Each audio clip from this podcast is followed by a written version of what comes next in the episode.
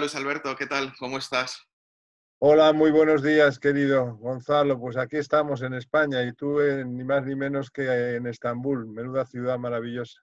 Sí, es verdad, una ciudad maravillosa. Al otro lado del Mediterráneo, justo, estamos. Y... Hacia un lado, al otro Europa, y a su frente Estambul, como decía Esproncera.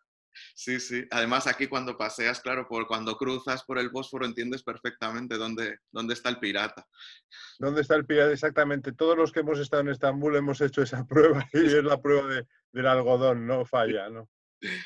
Pues lo primero, Luis Alberto, muchas gracias como los autores que, que sois parte del proyecto de Por qué la literatura, por el enorme apoyo desde, desde el principio, por, por estar ahí. ya sabes, Gonzalo, que la idea fue tan buena que solo era susceptible de ser acogida con gran entusiasmo como lo fue. Muchas gracias. Y en este empezar a andar, pues en este primer encuentro, la pregunta es, es obligada. ¿Por qué la literatura? La literatura nos ayuda a vivir varias vidas en, una, que, en una que es la nuestra y enriquecernos precisamente con la experiencia de todos esos personajes que pueblan las logias de la literatura y que nos dicen las claves, nos dictan las claves para conocernos a nosotros mismos. De modo que es un acto importantísimo el hecho de que exista la literatura, porque sin ella probablemente no llegaríamos a un conocimiento de nosotros mismos con cierta profundidad, que es lo que se produce cuando estás en contacto con la gran literatura universal. Y luego además tiene un efecto curativo, balsámico. Ahora que estamos con lo del virus, conviene también que haya mm, elementos curativos a nuestro alcance y sin los libros, sin la literatura, sin esa literatura que está poblando los estantes de tu casa en Estambul, probablemente sufriríamos mucho más en este confinamiento, en este encierro en que estamos sumidos por culpa del maldito virus. De modo que tiene un efecto terapéutico muy notable la literatura, muy balsámico diríamos, ¿no?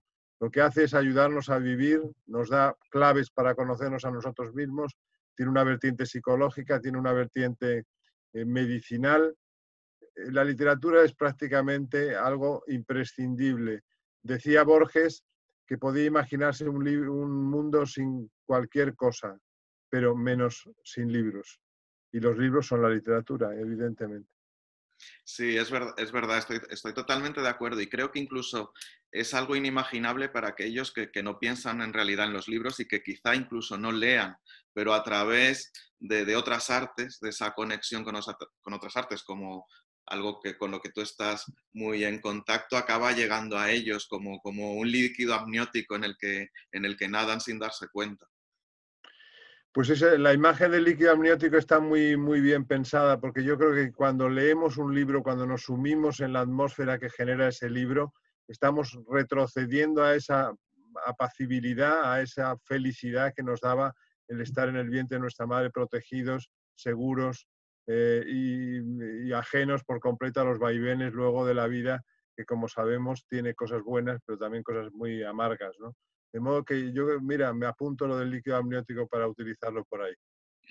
Sí, es, es no recuerdo, ya te diré quién era, porque hablaba también de, de, cuando el pez nada en el agua sin saber que está nadando en el agua. Claro, para él es ese líquido amniótico también que le rodea y, que, y que habla como algo imprescindible para, para, vivir. Nosotros luego lo que hemos sustituido el líquido amniótico, digamos, prenatal, lo hemos sustituido por el, por el aire, por la atmósfera, por el oxígeno que, que nos rodea, ¿no? Y por tanto, este tipo de mm, pandemias que estamos padeciendo ahora son terribles porque nos arrebatan el aire que respiramos, ¿no? Es fundamentalmente una enfermedad respiratoria la que produce el virus y es algo trágico y cuando se piensa en ello se pasa mal, la verdad. Sí, no, es terrible.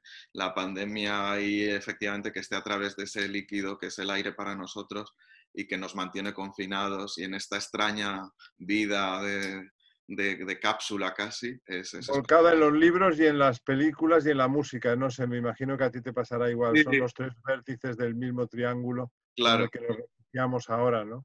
música, libros y películas. Sí, mira, ahora que nombras eso, es, fundamental para el proyecto, una de las ideas principales, y en tu caso eh, eres casi la representación de esa idea de los libros, la música, las películas, todo como, como un único arte, casi que, que habla pues de la misma forma desde cada género. Y en el fondo, pero en el fondo son evidentemente eh, varias manifestaciones de un único arte. Pero el arte fundamental es el de contar historias porque es el que nos refleja a nosotros como especie humana. ¿no? Y la literatura, la poesía en concreto, que diríamos que es la literatura en estado de pureza absoluta, es el arte para mí superior, incluso superior a la música. Y mira que Borges decía en, su otro poema de los dones, le tributaba la música el último homenaje, en el, último renglón del, poema. Pero yo me quedo con la literatura, me parece lo más humano del mundo. Está hablando de cosas que nos conciernen a todos los hombres, desde la poesía, porque la poesía lo es todo. No olvidemos que la poesía épica es la que engendra la narrativa universal. De modo que todo nace con la poesía. La primera, la poesía, diríamos, eh, de carácter narrativo, que es la que desemboca luego en la novela, y después la poesía lírica, la poesía que cuenta los afanes del alma y que singulariza toda la historia en una persona, en un yo, eh, y no en la colectividad de los hombres como la épica.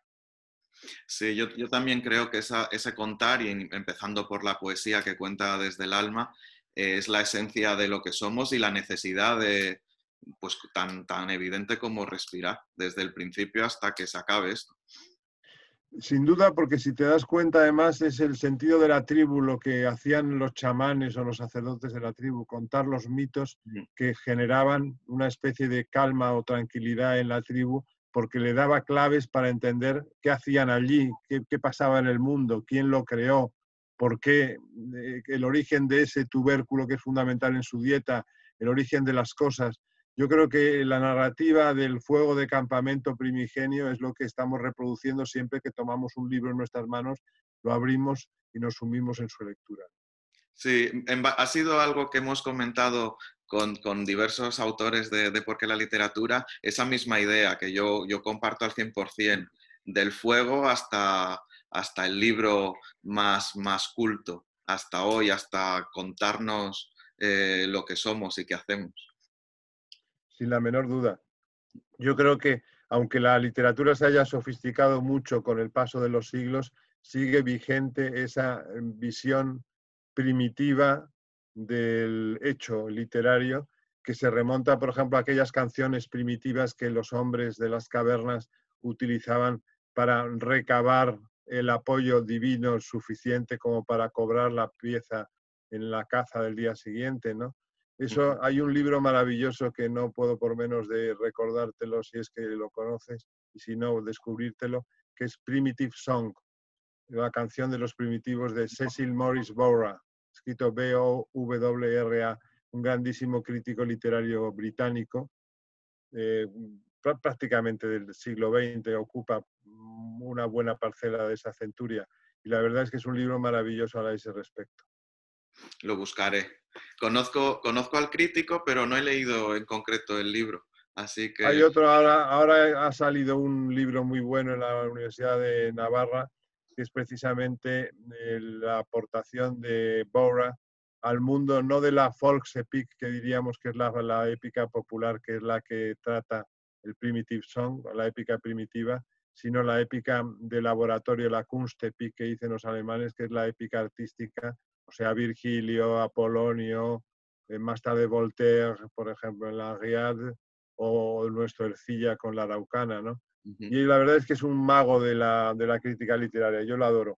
Hay otro libro también que te recomiendo de Baura que se llama Heroic Poetry, que habla precisamente de la épica popular. Ese sí lo he leído y además bueno, no sé si lo tengo aquí o en España. Es un maravilloso Hero Poetry. Además, yo creo que no está traducido. ¿eh? Yo desde luego tengo la edición de inglés, mm, No, no. Yo también sé. No lo sé.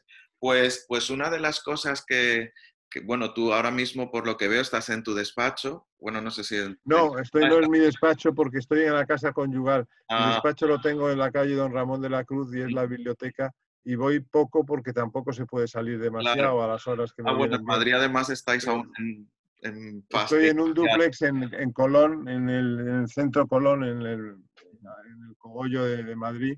Y aquí es donde vivo, en casa de mi mujer, que es el hogar conyugal. y estoy en un despachito que tenemos y que compartimos ella y yo. Bueno, en todo caso, pensando en el CSIC, que era hacia donde me, dirigía, y en tu labor como, Donde yo no puedo dirigirme desgraciadamente ahora porque no me dejan trabajar. Claro, como, pero los clásicos en todo esto, eso que lo que permanece y la interpretación eh, de cada generación de ellos está también en lo más contemporáneo. Quizá por eso la literatura sigue latiendo como, como late. Por supuesto. Todos los clásicos son los modelos exclusivos, aquellos que, siempre permanecen, que resisten el paso del tiempo y que son siempre nuestros contemporáneos. Y se puede decir, pero ¿por qué se escriben tantos libros sobre Cervantes, sobre Shakespeare, sobre Esquilo, sobre mm, eh, Virgilio? Pues porque cada generación tiene que leerlos de una manera diferente, de tal manera que siempre se conservan en perfecto estado, precisamente porque cada generación actúa de una manera hermenéutica sobre ellos diferente, ¿no? Entonces, eso es la magia de los clásicos, que son muchísimo más modernos que todo lo que podamos conceptuar como modernísimo. Y la vanguardia está en los clásicos. Em, tenemos ejemplos, por ejemplo, ¿qué te diré yo? Shakespeare, sin ir más lejos. El teatro del absurdo ya está en el Rey Lear de Shakespeare. Em, cualquier eh, maniobra que pueda haber habido en materia de vanguardia y de modernidad, los surrealistas tenían un decálogo de clásicos en los que se basaban, ¿no? Recuerdas perfectamente los, los maestros de los surrealistas. Todo está en los clásicos. Yo soy un gran defensor de lo clásico y además, como lectura, es siempre una apuesta, Gonzalo, que, eh, que, siempre ah, sale ganadora, ¿no? Quiere decir, si tú de repente en un confinamiento como este, tú rodeado de tus libros, que veo allí libros de Aguilar, libros de, de acantilado, libros de, con otras cubiertas conocidas, si tú no tuvieras esa, ese apoyo en un momento tan crucial como el eh, presente, lo pasarías mal y yo lo mismo y la mayor parte de la, gente que tenemos el gusto y la, la suerte de haber, eh, digamos, entrado en la cultura por la puerta grande. Sí, no, eso es felicidad, en realidad, no es otra cosa.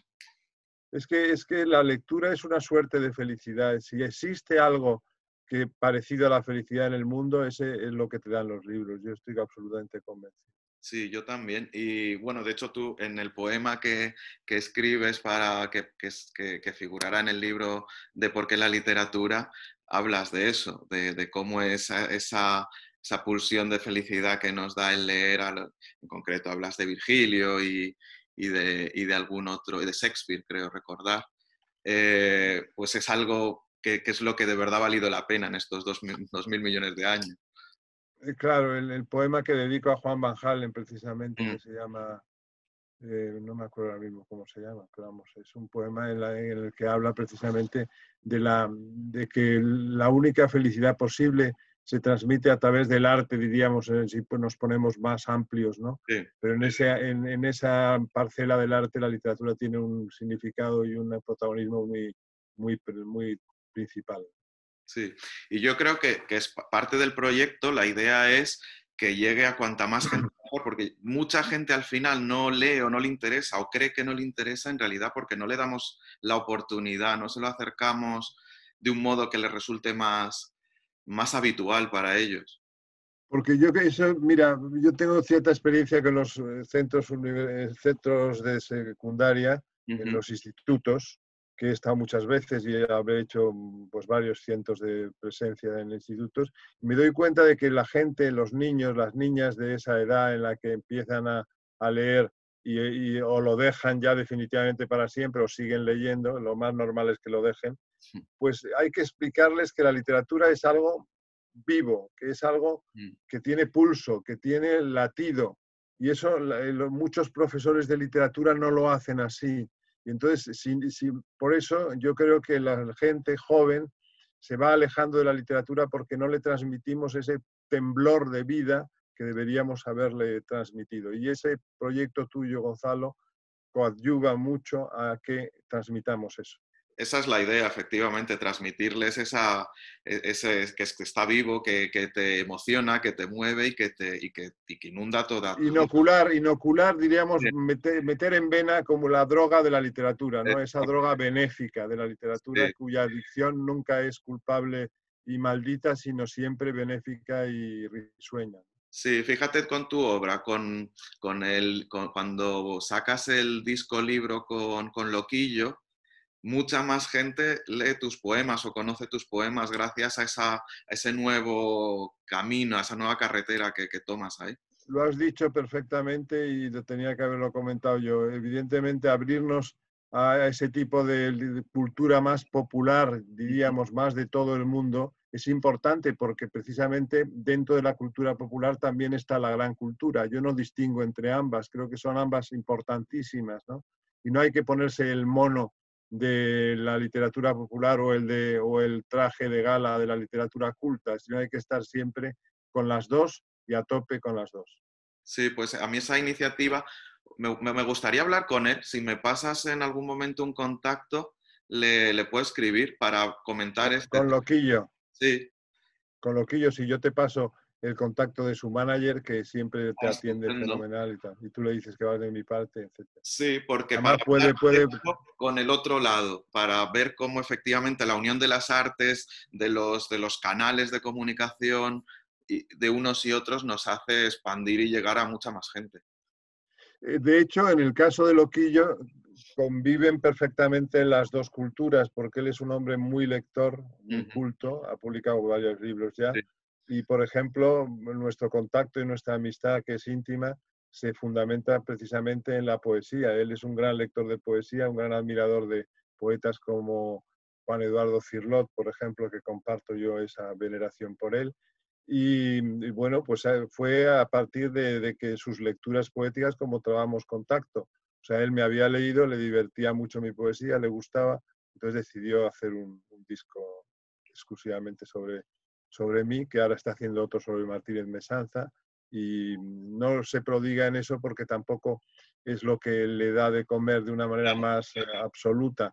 Pero, por ejemplo, hemos vendido de nuestro libro disco que tú veo que tienes, eh, hemos vendido 25.000 copias, lo cual está muy bien. Muy bien. Si nos retrotraemos a los años 70, cuando no había la piratería musical, eso hubiera significado más de 500.000 copias. Sí, y más, claro, están todo en descargas, eh, quien lo ha escuchado a través de las distintas redes. No, los 25.000 copias que te hablo son de, de, la Warner, ¿eh? O sea, son o CDs o libro disco, que no sé si tú tienes el libro disco o el CD.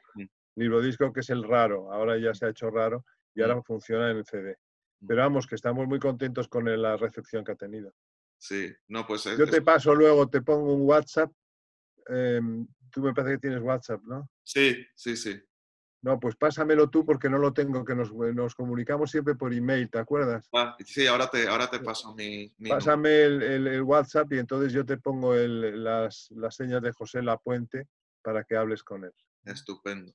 Porque esa es la idea del proyecto, en, bueno, una de ellas, ¿no? aparte de, sobre todo, primero con los escritores y con la literatura y, con, y estar presente lo más en medio posible, luego mostrar como, como, como has hecho tú, a través de, de, las otras artes, de la cultura más popular.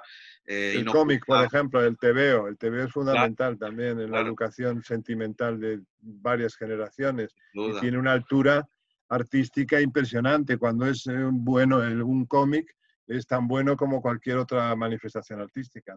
Sí, sí, sí, estoy totalmente de acuerdo. Yo creo que están todas comunicadas y que la literatura desborda los márgenes del libro sin, sin duda. Y la literatura lo impregna todo, diríamos, es la que es eh, totalmente transversal, ¿no? Porque si tú ves una película no estás mm, viendo más que una historia que te cuentan y eso lo, cuentan con palabras o con imágenes, pero es que también la literatura está llena de imágenes. Cuando tú lees Madame Bovary o cuando lees Guerra y Paz estás imaginando a esos, esas criaturas. Lo puedes imaginar mejor si estás utilizando una, una edición ilustrada, pero aunque no esté ilustrada en absoluto, tú estás interactuando con esa imaginación que puebla tu mente con las figuras que le das cuerpo, le das prestancia a todos esos personajes que pueblan las novelas, ¿no? Sí, yo creo que, el cine, de hecho, es, pues la imaginación de un lector bien, bueno, cuando es en guion es un poco diferente, pero sobre todo si lo que adaptas es una historia, una forma de contar, como pues que, diriges, cuando lees eres tú el director.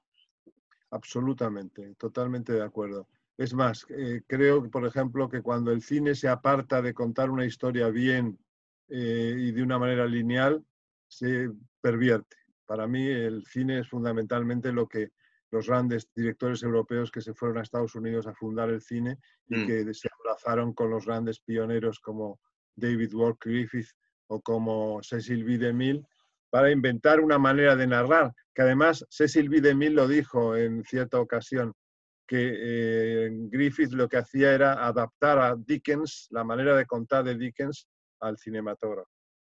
Sí, yo creo, fíjate, el otro día hablabas antes de, los niños y la lectura. Mis hijos, que tienen, van a cumplir ahora 15 años, son... ¿Están contigo en Estambul? No, están en, están en España. Ahora, ya, claro, con todo este, esta, este horror, hace ya dos meses que no los veo. Claro, ¿y qué dices? ¿15 años, sí? Cumplen, son mellizos, cumplen ahora 15 años. Pero, pero uno de ellos me decía el otro día que les hicieron leer eh, Vuelta al Mundo de 80 días en el colegio y han visto la película, probablemente más de una. Pero David Niven y Cantinflas. Y alguna, esa la vieron conmigo y una versión más moderna que hay. Y, pero al leer el libro se han dado cuenta y me lo decía, dices, claro, no tiene nada que ver, es mucho mejor, me lo imagino, hay muchas cosas que no están, lo veo de otra forma. Y, eso, está muy, eso significa que son unos niños muy sensibles y que los has educado muy bien, porque realmente eh, el que vean la diferencia que hay entre el libro y el, la película no está al alcance de todos los niños de ahora. ¿eh?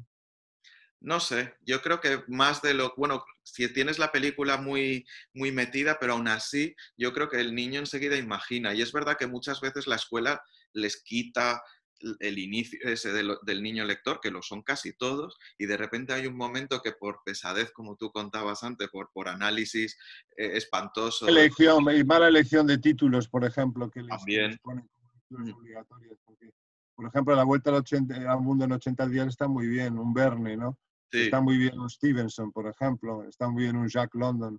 Pero en cambio, pues la Celestina, que es una maravilla y que tú y yo adoramos, como no podía ser de otra manera, sin embargo, pues no tiene sentido que lo lea un niño de 14 años, porque se vuelve loco con la Celestina en los 21 actos, ¿no? No vuelve a leer lenguaje. vida, vamos. Eso te digo. Mm. Sí, pues, pues... Oye, ¿y cómo los ves a tus hijos? ¿Más bien de letras o de ciencias? Eh, pues las dos cosas. Eh, bueno, la niña más de letras, y, pero yo creo que más que por amor a las letras es por odio a, las, a los números. Y las matemáticas hacen estragos muchas veces. Yo también me fui a letras por las matemáticas. Y eso que hice bachillerato de ciencias y preu de letras. Mm. Porque entonces, en mi época, no estaba bien visto el que un buen estudiante se dedicara a las letras, sino que tenía que ir ahora. Pasa también un poco ahora. Sí. Mi hijo le gustan, en cambio, las dos. Le gusta, va a coger algo más mixto, más en medio. Es una pena porque en realidad la ciencia, cuando no es técnica, sino ciencia abstracta. Es, está muy interesantísimo. Es muy fascinante. sí, y es fascinante, es verdad. Hombre, ha habido grandes científicos, por ejemplo, que han sido grandes escritores. Estoy pensando, por ejemplo, en Isaac Asimov, que a mí me fascina. Sin duda. Las novelas de ciencia ficción de Isaac Asimov son bárbaras mm. y él era un, excelente científico, ¿no? Sí, sí. son compatibles perfectamente. El mismo Einstein, la imaginación que, que tiene a la hora de escribir, a la hora de escribir sus, sus textos, son muy literarios. Eh. Totalmente. Nuestro don Santiago Ramón y Cajal, por ejemplo, que escribía como Los Ángeles. Es un error pensar que se es de letras o de ciencias, pero evidentemente es un error en el que hemos incurrido mucho porque está en, el, está en, la, atmósfera. Sí, pero es verdad que cuanto menos eh, especialización, mejor, yo creo. Luego ya bueno, pero... Absolutamente de acuerdo. Yo creo que todos deberíamos estudiar matemáticas, todos deberíamos estudiar lengua y todos deberíamos estudiar, y permíteme que lo diga, latín y griego, las dos cosas. Sin duda. Porque son las bases de la cultura occidental. Y deberíamos todos, tirios y troyanos, hombres y mujeres, este, eh, de ciencias o de letras, todos tendrían que tener una, una, formación en latín y en griego. para que no les sonara rara. Sin duda, Estados Unidos, que curiosamente fueron, bueno, como van un poco por delante, eh, eh, quitaron primero y, fueron hacia la especialización como objetivo, ahora están en el camino contrario. Y en el MIT, y en, en Harvard o en la Universidad de California es troncal estudiar física y estudiar literatura. Totalmente de acuerdo. Es más, otro dato que doy de los Estados Unidos. Em, los licenciados y doctores en filología clásica en Estados Unidos no tienen problemas laborales ni de trabajo las grandes empresas siempre optan por alguien que, relacionado con la filología clásica, que son muy pocos además también, y ocupan lugares muy importantes en el esquema, en el staff de esas empresas. Porque el ordenamiento mental, el aseo cerebral que te da el conocimiento del latín y del griego, hace que seas imbatible después como, em, digamos, elemento del think tank de una gran empresa. Sí, sí, sí, yo creo que esa es otra de las partes fundamentales de este, porque la literatura, del pensamiento humanístico en general, yo creo que, que dará a entender que, es fundamental en cualquier organigrama humano. Absolutamente, incluso en que evidentemente necesita resultados, pero es que el saber literatura, el saber eh, filosofía, el saber historia del arte, el saber griego, latín, todo eso coadyuva para realmente hacer más pragmática tu aportación a la sociedad. ¿no? Mm, sí, sí, yo creo que, sin ninguna duda. Pues, pues muchas gracias, Luis Alberto. Querido amigo, ¿estás bien atendido ahí? Estoy bien atendido, sí. Bueno, eso es importante. Y de momento puedo pasear más o menos por las calles. Que no, es poco. ¿Y con mascarilla o sin mascarilla? mascarilla. Con, mascarilla, y, por ejemplo, hoy estoy en casa porque estamos confinados. Eh, porque si no suelo ir al Cervantes por las mañanas. Ah, eh, incluso vas al Cervantes. Sí, hacemos una mezcla entre teletrabajo y, trabajar Muy bien, muy bien. está muy bien. La mayoría no, pero pues el administrador y yo solemos ir. Y, nos sirve de paseo, también hay que decirlo. También Pues querido amigo, un abrazo muy fuerte. Un abrazo muy fuerte. hasta, muy pronto. Seguimos en contacto. Un abrazo enorme. Gracias, siempre.